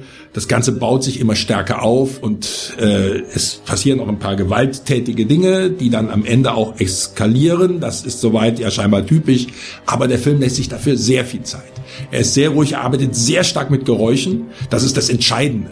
Also man sieht ihn immer in der Dunkelheit herumlaufen. Er hat eine Taschenlampe oder irgendetwas. Also ständig in der Dunkelheit unterwegs, was einfach auch mit dem Job zu tun hat. Gleichzeitig aber auch, weil tagsüber nicht so viel passiert und wenn es dann wieder Nacht wird, dann geht es wieder zur Sache. Und er schafft es nicht wieder über diesen Fluss zurück zu entfliehen und äh, am Ende gibt's dann irgendwelche Trupps, die ihn suchen, er wird vermisst und so weiter und das vermischt sich das dann alles und dann, wie gesagt, eskaliert die Situation. Sehr spannend. Voraussetzung, man nimmt sich die Zeit, auf den Film einzulassen, man nimmt sich die Zeit, die Atmosphäre richtig intensiv auf sich wirken zu lassen, dann hat der Film einen sehr hohen, gruseligen, erschreckenden Faktor, der weit über das hinausgeht, was oft in diesen normalen, ich sag jetzt mal, Trashfilmen mit irgendwelchen Monstern, Splatter und so weiter passiert. Das ist hier alles nicht der Fall. Dafür hat der Film eben auch diesen sehr, sehr in sich geschlossenen, äh, künstlerisch konsequenten Stil und das war auch der Grund dafür, dass er den Preis gewonnen hat. Aus meiner Sicht zu Recht Zugegebenermaßen ist dafür wirklich ein konzentriertes Sehen notwendig und die Laufzeit ist mit anderthalb Stunden absolut angemessen. Aber ich würde jedem vorschlagen, sich einfach auf den Film einzulassen. Das wäre wert und aus meiner Sicht durchaus ein gerechtfertigter Sieger, ohne das jetzt im gesamten Vergleich beurteilen zu können. Du jetzt nochmal, Max, zum Kurzfilm, zum Gewinner? Genau, nach meiner Sicht auch ein durchaus gerechtfertigter Sieger war als von der Jury ähm, prämierter Kurzfilm Mr. Bear. Da hätte man durchaus streiten können, weil ich find, fand, bei den Kurzfilmen waren mehr positive Geschichten dabei als, als negative, was man jetzt beim Langfilmwettbewerb jetzt nicht unbedingt hätte sagen können. Da hielt sich ganz gut die Waage, glaube ich, zwischen eher guten und eher schlechten. Ich kann mit Mr. Bear leben. Es ist einfach eine Geschichte, nicht ganz neu. Es geht um einen Cleaner, wie man es ja auch schon äh, in ein paar anderen Filmen bei Pulp Fiction mal angefangen gesehen hat. Nur, dass es hier eigentlich kein Hochprofessioneller war, der an einen Tatort kommt, sondern einer, der zufällig in die Situation da reinschleudert. Er ist eigentlich, ich weiß gar nicht, so Anfang 60, mit seiner nicht ganz so einfach zu handelnden Frau unterwegs zu irgendeiner Weihnachtsfeier. Sie geht ihm tierisch auf die Nerven und dann verreckt auch noch die Karre und er sucht eine Werkstatt auf und die sieht schon relativ geschlossen aus. Er, er lässt sich nicht abschrecken, betritt das Ganze und kommt dann nun an zwei etwas äh, halbgewalkte äh, Kollegen, die auf jemanden warten. Und die nehmen ihn dann auch gleich mit und in den Keller und sagen, na jo, haben sich jetzt gar nicht so vorgestellt, aber hier unten ist er, der muss weg. Du machst das ja jetzt sicher schnell in einer halben Stunde und er weiß erstmal gar nicht, worum es geht und dann sieht er, dass da die Leiche ist und er wahrscheinlich mit jemandem verwechselt wurde. Und er fackelt dann aber auch nicht lange, weil die sind ja auch schwer bewaffnet und er ist an einer leichten Zwickmühle und fängt halt an, nicht ganz so fachmännisch äh, die Leiche klein zu machen. Und die wundern sich auch erstmal über seine nicht ganz so offensichtliche Professionalität, hinterfragen das Ganze aber nicht und so entspinnt sich das dann auf gemütliche zwölf Minuten, nicht zu kurz, nicht zu lang und die Idee ist ganz lustig, auch relativ brutal und blutig umgesetzt, hält sich aber gut die Waage, es ist nichts, was ganz schwer auf dem Magen liegt, von daher kann ich da mit äh, der Entscheidung von Susan Ermich und den anderen äh, Jurymitgliedern durchaus mitgehen. Wir haben noch ein paar andere Kurzfilme im äh, Wettbewerb gehabt. Was waren da so deine Highlights, David? Also auf alle Fälle. Hättest du jemand anders gewinnen lassen, wärst du es gewesen? Ähm, schwierig. Also bei einem langen Film, ich kann jetzt Across the River nicht einschätzen, aber ich denke mal schon, dass er relativ äh, äh, zu Recht gewonnen hat, weil zumindest die Sachen, die ich mir jetzt im Langfilmbereich angesehen habe, allesamt jetzt nicht so die Überbrüller sind, dass sie jetzt vielleicht so einen Preis gewinnen. Aber um jetzt nochmal zu den Kurzfilmen zu kommen, also zum Beispiel der Fist of Jesus, der ja lange Zeit auch so ein bisschen als Favorit galt, ähm, ist auch unglaublich unterhaltsam. Ist halt eine ähnliche Schiene wie äh, die Sache mit dem Fool's Day, wenn auch gleich wieder auf eine ganz andere Art, weil Fist of Jesus ist nur einfach wirklich dieses äh, Hau Reinhau-Ding, wenn man so möchte. Also es, es geht halt um Jesus, wie man sich denken kann, der da auf eine Armee von Zombies trifft und dann wird halt da lockere 15 Minuten mal ordentlich hin und her geschnetzelt. Also ich denke mal insgesamt, also ein guter Blätterfilm hat nicht halb so viel Gore wie das Ding und das ist halt einfach auf eine sehr unterhaltsame Schiene äh, gemacht, das ganze Ding. Also da, der will einfach nicht mehr auch sein. Ja gut, ich wiederhole mich jetzt wie bei Full Stay, aber es ist halt auch bei dem Film wirklich so, dass er eben extrem unterhaltsam ist. Sagen wir mal so, ich fand Fist of Jesus okay. Viertelstunde fand ich schon zu lang weil der seine einzige Idee halt unheimlich totreitet. Der Witz ist ja wirklich, dass es Jesus ist. Also man denkt, er kommt am Anfang, alles ganz brav, der Fisch wird geteilt und plötzlich werden die Fische eben nicht dazu genommen, um die Leute zu füttern, sondern um die Zombies damit platt zu machen und das dann auf die ultra brutale Art, hat er noch so einen Typen, also, also witzig fand ich am Anfang, wie er da immer Leute zum Leben erweckt, denn das ist ja das Entscheidende, da Jesus das nicht hinkriegt, richtig die Leute wieder zum Leben zu erwecken, sondern die dann immer zu lebenden Toten, also zu Zombies werden, dadurch kommt das ganze ja und das ist wirklich eine witzige Idee, das muss ich sagen, ja. aber äh, irgendwann, die letzten fünf, sechs Minuten, wo Man nur noch die Fische durch die Gegend fliegen und nur noch einer das Ding in die Fresse bekommt, da haben sich dann die Maskenbildner und die Tricktechniker einfach ausgelebt da wäre manchmal weniger mehr. Ich, genau der Punkt, es fehlt da eben an Substanz. Ja. So. Und da wäre der Partystreifen mit zehn Minuten länger wäre noch partymäßiger. Der hätte dann einfach noch mehr. Das ist richtig. Ich denke, deswegen gewesen. hat wahrscheinlich am Ende auch der Full Stay letztendlich doch die Nase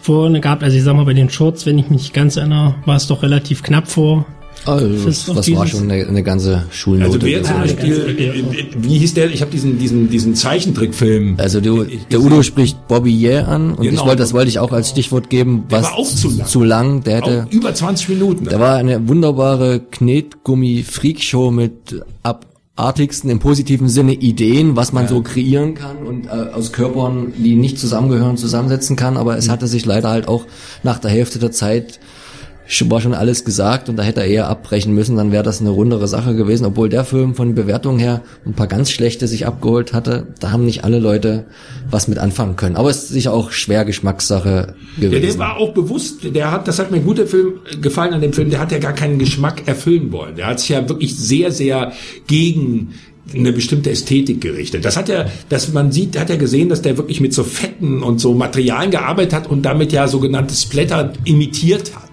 Und da war aber gleichzeitig waren auch die Hauptfiguren, wie die im Gesicht aussahen und so weiter, die sahen ja auch hässlich aus. Das war ja ein gewisser Mut zur Hässlichkeit. Der gesamte Optik war hässlich. Es gibt ja diese grafischen Gewaltfilme, die ja gleichzeitig aber doch irgendwo die Ästhetik der Splattergemeinde, sage ich jetzt mal, erfüllen wollen. Das hat er nicht.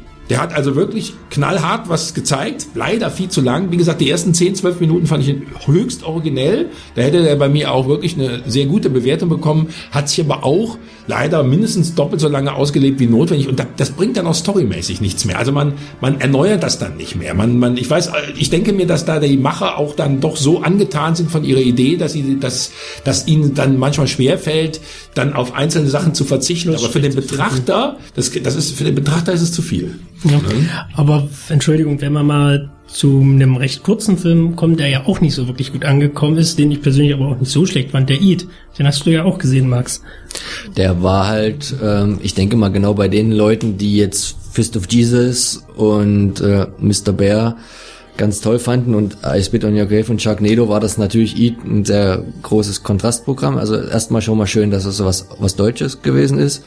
Es war noch ein anderer deutscher dabei. Ähm, Mutter Natur. Mutter Natur, der ist aber auch leider nicht so gut angefangen. Nee, der Eid war halt ganz einfach gesagt, das ist ein Model mit der Neigung zu Magersucht, was ja in der Szene nichts Besonderes ist, die auf einmal anfängt, alle Gegenstände um sich herum aufzuessen. Und damit ist die Geschichte im Prinzip schon erzählt. Also viel mit Special-Effekt, was man alles so essen kann, wo man dachte, man kann es eigentlich nicht.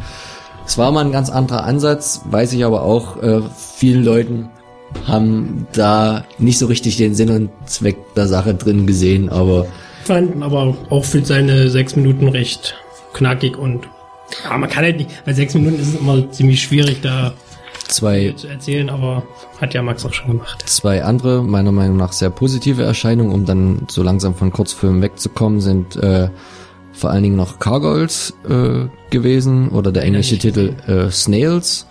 Und das ist eine spanische Produktion mit sehr viel Charme, wo halt letztendlich auf so einem äh, Fest, Volksfest, dieses auf einmal von ziemlich riesigen Schnecken angegriffen wird. Diese sind für so eine Art von Film Tricktechnik ganz gut umgesetzt. Da gibt's noch einen, einen Jungen, der dann halt ähm, zum Helden wird, obwohl er eigentlich der klassische Anti-Held äh, von seiner Charakterisierung ist.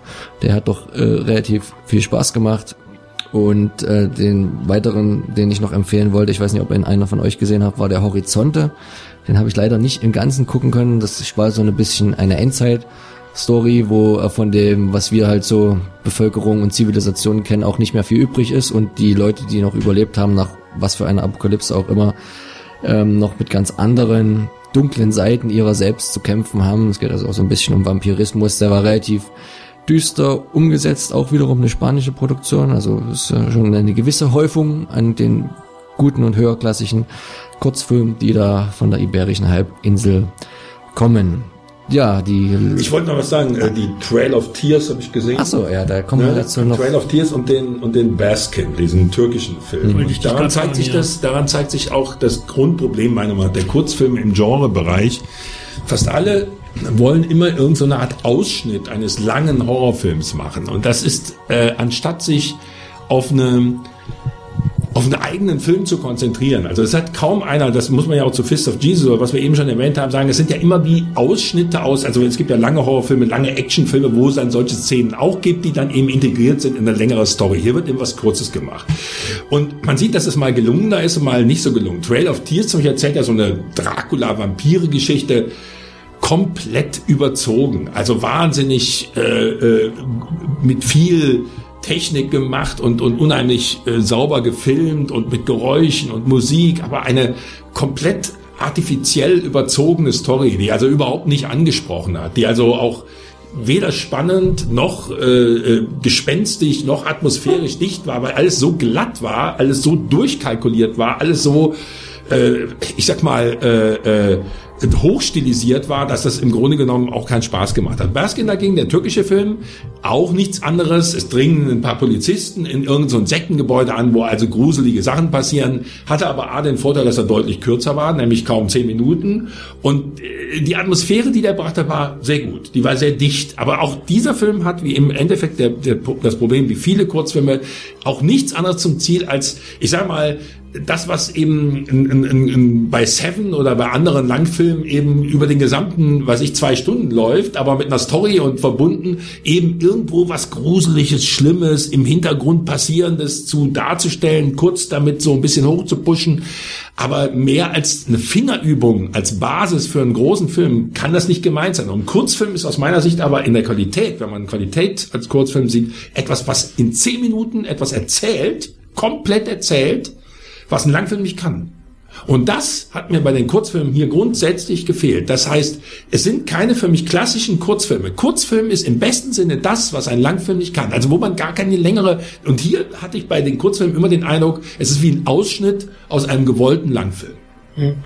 Gut, ähm, ich, Entschuldigung, dass ich mich da wiederhole, aber dann würde ich dir trotzdem mal diesen Poolstay ans Herz legen wollen, weil der, denke ich mal, schon, da, weil der hat eigentlich wirklich einen klassischen Anfang, klassisches Ende und bringt. Aber um nochmal kurz zurückzukommen bei den beiden Sachen, die habe ich schon völlig verdrängt gehabt, die habe ich ja auch gesehen. Also Trail of Tears fand ich auch wirklich sehr schwach. Ähm, ich meine, man soll ja nicht mal über die einzelnen Leistungen manchmal kritisieren, aber auch der scheiß Rettinghaus, der da ja mitgespielt hat, ich weiß nicht. Also klingt vielleicht jetzt oberflächlich, aber er sollte wirklich lieber sich auf seinen Robert Downey Jr. sprechen, aber bitte nicht Schauspieler.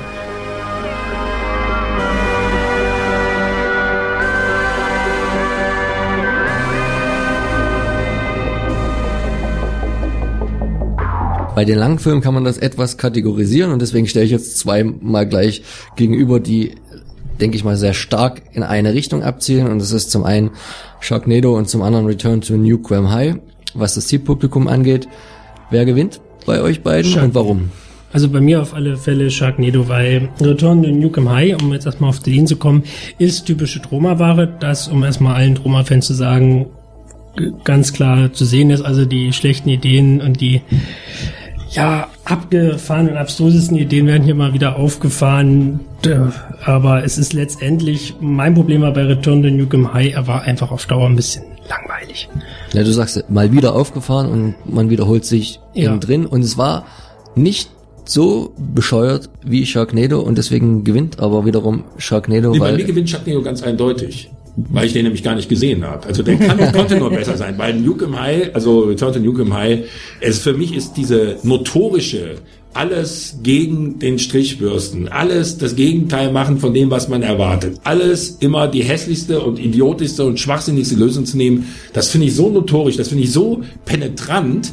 Das mag ja mal eine Viertelstunde ganz lustig sein, da wäre vielleicht ein Kurzfilm wirklich gut gewesen. Der hätte zwar dann auch keine tolle Qualität, aber wenigstens nur kurz unterhalten. Also da kann Sharknado, wenn man ihn nicht sieht, eigentlich nur deutlich besser sein. Ich weiß nicht, Max, du Was- hast da andere Meinung dazu. Nee, nee, ich bin der gleichen Meinung, aber Tobi räuspert sich gerade ziemlich. Ich denke, also wegen Return to Nukem High ist es ein spezieller Film an spezielles Publikum, muss man Ja, aber jetzt da- so ja, sagen. aber dieses- das, ich, das soll ihn jetzt nicht hochloben. Ich fand ihn, ja, wie schon gesagt, ich fand ihn auch nicht sonderlich. Also ich gucke gerne mal Troma-Filme durchaus mal an. Also Toxic Avenger ist immer noch ein Klassiker, wenn man sowas sehen will. Aber der hier hatte halt auch einfach das Problem, wie du schon sagst, er war einfach eine ganze Spur zu überzogen und der war für mich dann auf Dauer halt auch einfach langweilig. Wie du schon sagtest, die typische Trümmerware ist halt die, glaube ich, 80. Produktion aus dem Hause. Mhm. Da erwarte ich jetzt nichts anderes.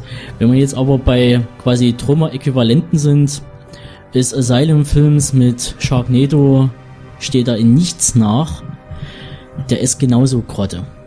Einfach nur dieses eine Thema zu nehmen, in Wirbelsturm, Haie rein, das klingt, für einen Trailer ist das Bombe. Also wer einen Fake-Trailer macht und sich so, ein, so eine Idee einfallen lässt, der gewinnt. Also wenn es ein, wenn's einen Trailer-Wettbewerb gegeben hätte, hätte Sharknado gewonnen. Aber das, das ist ein Film mit, mit zwei Kästen Bier, mehreren Kumpels und ähm, die, sollten, die zwei Kästen Bier sollte man vorher konsumieren und danach den Film angucken. Dann hat man sehr, sehr viel Spaß. Aber ansonsten, äh, eine Kaufempfehlung kann ich für so einen Film nicht rausgeben. Schwierig, ja. Also ich denke mal, das war auch der große Vorteil, dass wir den halt wirklich in einem großen Publikum gesehen haben, das da voll mitgegangen ist. Alleine zu Hause sieht man die ganze Sache sicherlich auch anders. Aber ich denke trotzdem für mich persönlich ist der Unterschied zwischen Sharknado und Return to Nukem High einfach wirklich der Unterhaltungswert. Das ist sicherlich für den einen oder bei einem anderen Film mag das oberflächlich klingen, aber bei solchen Filmen ist einfach irgendwo die Frage, wie unterhält hält mich dieser Mist, den man da auf der Leinwand sieht, kann man in dem Fall nicht anders sagen. Und das war für mich persönlich halt der erste Asylum-Film, der es wirklich geschafft hat, ähm, so derart schlecht zu sein und wieder vorne anzustehen. Und wieder für mich, doch, für mich schon. Also äh, auch Ja, die Frage ist ja, worauf man steht. Ich meine, wenn man Richtig, Mist klar. äh, unterhalten findet, dann kann ich mir vorstellen, dass die Leute gerne den Sharknado sehen. Der ist ja auch ziemlich erfolgreich. Ich meine, der wird ja überall auch Ist groß auch. beworben und so. Also es scheint ja doch ein sehr niedriges Niveau an Unterhaltungswert ja gewollt zu sein. Also Gebe ich dir vollkommen recht. Man muss halt, man muss halt wirklich äh, für sich ausmachen, will man sowas sehen und will man das nicht sehen. Ich meine, die Noten haben es auch gezeigt. Also von 1 bis 6 war da auch alles vertreten. Also ich persönlich würde ihm jetzt eine 3 bis 4 geben, einfach weil ich mich wirklich nicht entscheiden könnte, ob ich diesem, ob du ihm eine 1 oder eine 6 ob ich ihm eine 1 Wie oder eine fandst du ihn, 6 Max? Also ich fand vom Unterhaltungswert, auch so blöd gesagt, war es der beste Film des Festivals. Ich, wenn man da so rangehen kann und sich darauf einlässt, ich fand es sehr spannend, mit welcher Fehlerdichte der auffordert, sowohl technisch als auch inhaltlich. Ich meine, ich habe ja irgendwann mal, das ist schon ein paar Jahre her, Geografie studiert, aber wenn da in einem und demselben Film diese Windsystem, mal Orkan, mal Wirbelsturm, mal Hurrikan und sonst wie noch in, in, in zehn Minuten genannt wird, dann ist das ja nur die Spitze des Eisbergs von allen möglichen Fauxpas, die einem Regisseur, Drehbuchschreiber, Cutter, Kameramann da passieren können. Also da ist die Frage schon berechtigt, hat man mit Absicht so auf Masse gesetzt oder waren einfach nur äh, Dummbeutel an allen Stationen äh, beschäftigt bei diesem Film? Also das ist. Ich habe ja äh, früh am Sonntag The Hammer of the Gods gesehen und da muss ich sagen, dagegen klingt Sharknado schon wieder richtig gut, was sie gesagt hat, obwohl der Film deutlich professioneller ist. Die erste Viertelstunde, 20 Minuten denkt man auch, man bekommt einen richtig guten Wikinger-Film zu sehen. Da wird also ordentlich mit einem Schwert draufgehauen, nicht allzu über, überzogen brutal, aber konsequent. Die Jungs und die Mädels sehen alle auch halbwegs authentisch aus. Gibt immer ein paar strenge Gesichter, es gibt so die harten Typen und dann gibt's den Vater, der gleich stirbt und dann angeblich, aber am Ende lebt er dann komischerweise doch noch oder er scheinbar schon fast tot ist. Jedenfalls, die machen sich dann auf die große Tour und dann wird das Ganze wirklich unerträglich. Also die, die, wer, wer, wer gerne hat, dass man immer mit, mit dem Schwert aufeinander einhaut, der wird sich noch ein halbwegs unterhalten fühlen. Aber am Ende die gesamte Situation mit, mit dem Bruder und ach, das ist wirklich kaum auszuhalten. Das ist dermaßen ein Geschwurbel aus esoterischem, ach, irgendwie sowas wie Apokalypse Now, habe ich irgendwo gelesen, ja, hat damit irgendwie auch zu tun, weil der ja irgendwo, der Bruder in so einer Sekte, die er um sich herum gemacht hat, jeweils, das hat mit Wikinger und Dingsbums nichts zu tun. Naja, und dann heißt der Typ auch noch Steiner, das erinnert mich leider immer an diese Steiner äh, äh, äh, rechtsradikale ähm, Firma, die die immer so schön unterstützt. Das hat also auch einen unangenehmen Beigeschmack, weil der Typ natürlich auch immer einen entsprechenden Fresse auf dem Bildschirm ist und am Ende, klar, die ist ein englischer Film, die haben da wahrscheinlich nicht viel Berührungspunkte zu, das will ich denen auch nicht unterstellen, aber am Ende ist er dann so der große Sieger. Dabei sieht der Typ aus, als wenn er gerade irgendwie nur nachts aus der Disco gefallen ist und zu viel gesoffen hat. Also wie so ein echter Krieger kommt er einem gar nicht vor. Kurz, also wenn du da von irgendwelchen Schulnoten sprichst, da ist also der The Hammer of the Gods schon sehr im ganz negativen Bereich. Keine Ahnung, wie waren da die Noten vom...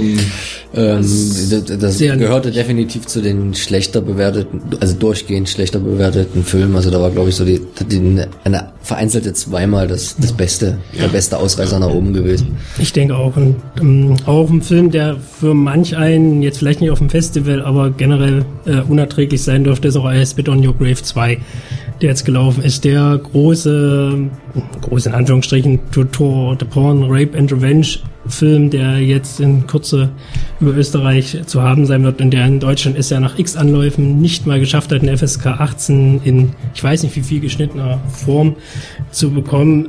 Nach Sichtung des Films äh, kann man das auch durchaus verstehen, denn das ist wirklich mal, also ich weiß nicht, es heißt ja immer höher, schneller, weiter.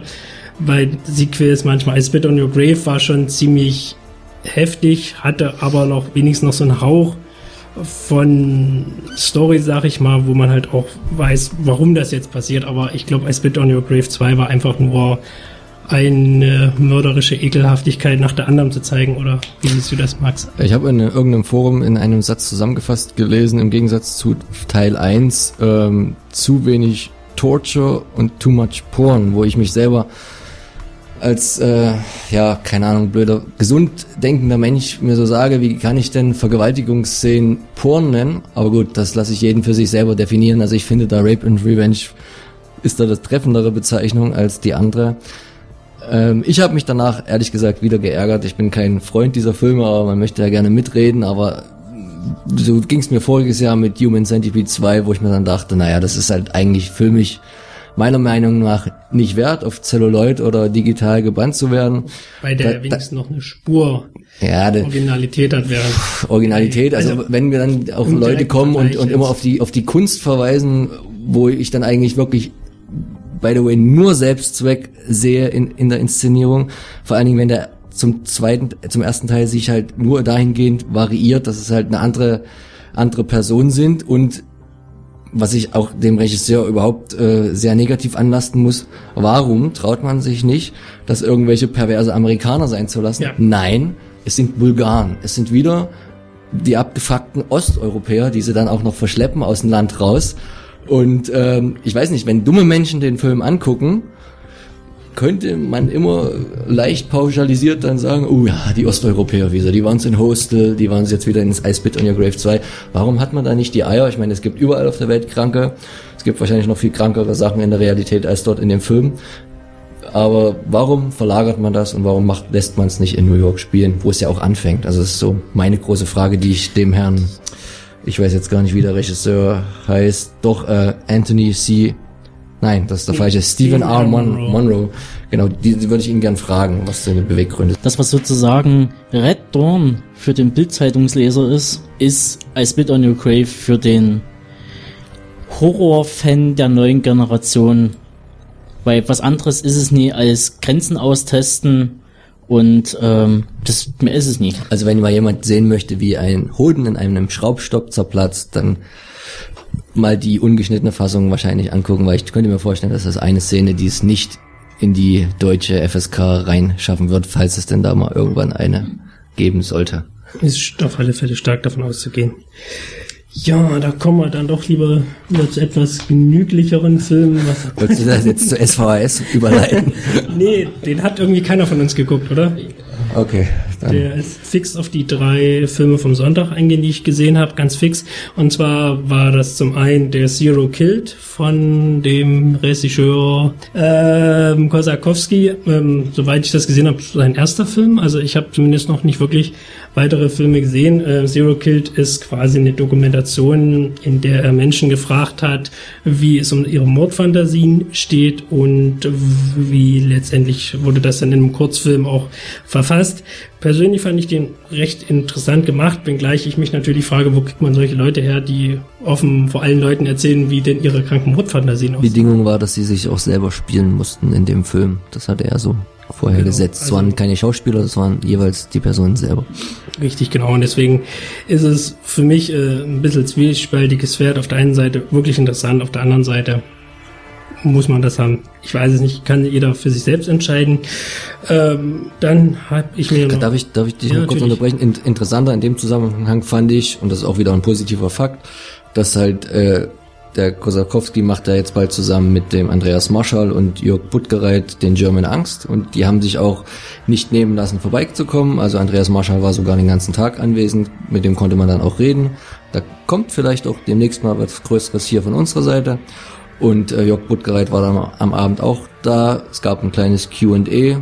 Da hatte Udo ja auch ein paar interessante Fragen Ja, schon da war gehabt. der Budgereit nicht bei. Das war mit dem Genau. Kosakowski auch. Kosakowski, der Kosakowski ist ja auch, hat ja auch polnische Vorfahren, hört man ja auch am Namen. Also hat, obwohl auch österreichische und deutsche, sagt er auch, er verarbeitet da in German Angst auch diese verschiedenen Erfahrungen. Und er hat ja auch zu diesem Zero Killed ja auch nochmal gesagt, dass ja die Filme extremst unterschiedlich sind auch. Dass das bewusst, also ich denke mir, es hat auch einen gewissen dokumentarischen Charakter, äh, kann aus meiner Sicht auch gar nicht, ich habe ihn jetzt nicht gesehen, aber kann auch aus meiner Sicht nicht wirklich unterhalten im klassischen Sinne sein, sondern ist natürlich immer auch etwas, was eine Aussagekraft über denjenigen hat, der diese Geschichten erzählt. Das heißt, im Endeffekt geht es mit Sicherheit, also bei Zero Killed auch eher um das Kennenlernen eines Menschen an sich. Also da muss man wahrscheinlich schon in die Tiefe gehen. Ich habe Kosakowski jedenfalls so verstanden und er macht auf mich auch durchaus da keinen oberflächlichen Eindruck, sondern eher als wie also- jemand, der interessiert ist, was geht in den Menschen vor, wie weit man sich damit auseinandersetzt oder konfrontieren will. Im Endeffekt hat so ein Film aus meiner Sicht nur dann Sinn, wenn man sich das für sich selber auch hinterfragt. Also nur angucken wie so ein Voyeurist,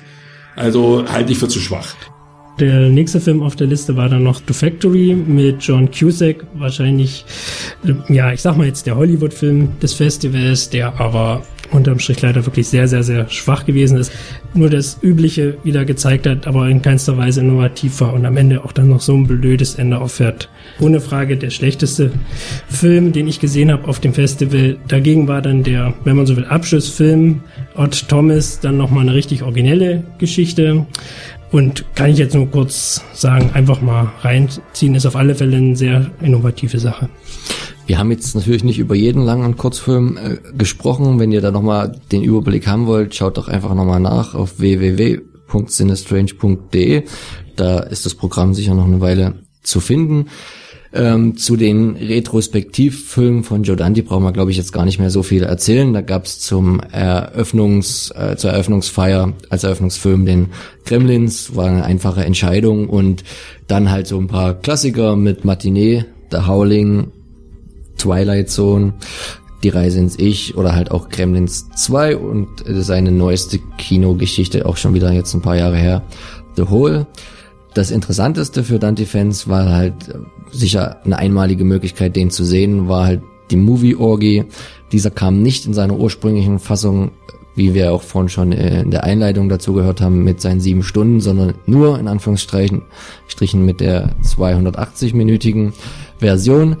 Diese hat sich auch über die Jahre immer verändert. Er hat da immer wieder dran rumgebastelt und wer es vorhin auf Englisch nicht ganz verstanden hat, hat auch immer als Empfehlung gesagt, das ist kein Film, wo man sich jetzt die 280 Minuten durchgehend angucken soll, sondern der ist wirklich dazu gedacht, dass man da mal rausgeht, dann guckt man mal wieder eine Stunde, dann macht man eine halbe Stunde was anderes. Es ist ja letztendlich auch nur in Anführungsstrichen ein Zusammenschnitt von Clips und Trailern, wo es auch überhaupt keine geklärte rechte Situation gibt. Also es ist halt ein Film, den ihr unter normalen Umständen leider so nie sehen werdet. Deswegen waren wir da eigentlich alle ganz froh, zumindest Teile auf dem Festival erleben zu dürfen. Und ja, damit wollen wir unseren kleinen Bericht vom diesjährigen Sinistrange abschließen.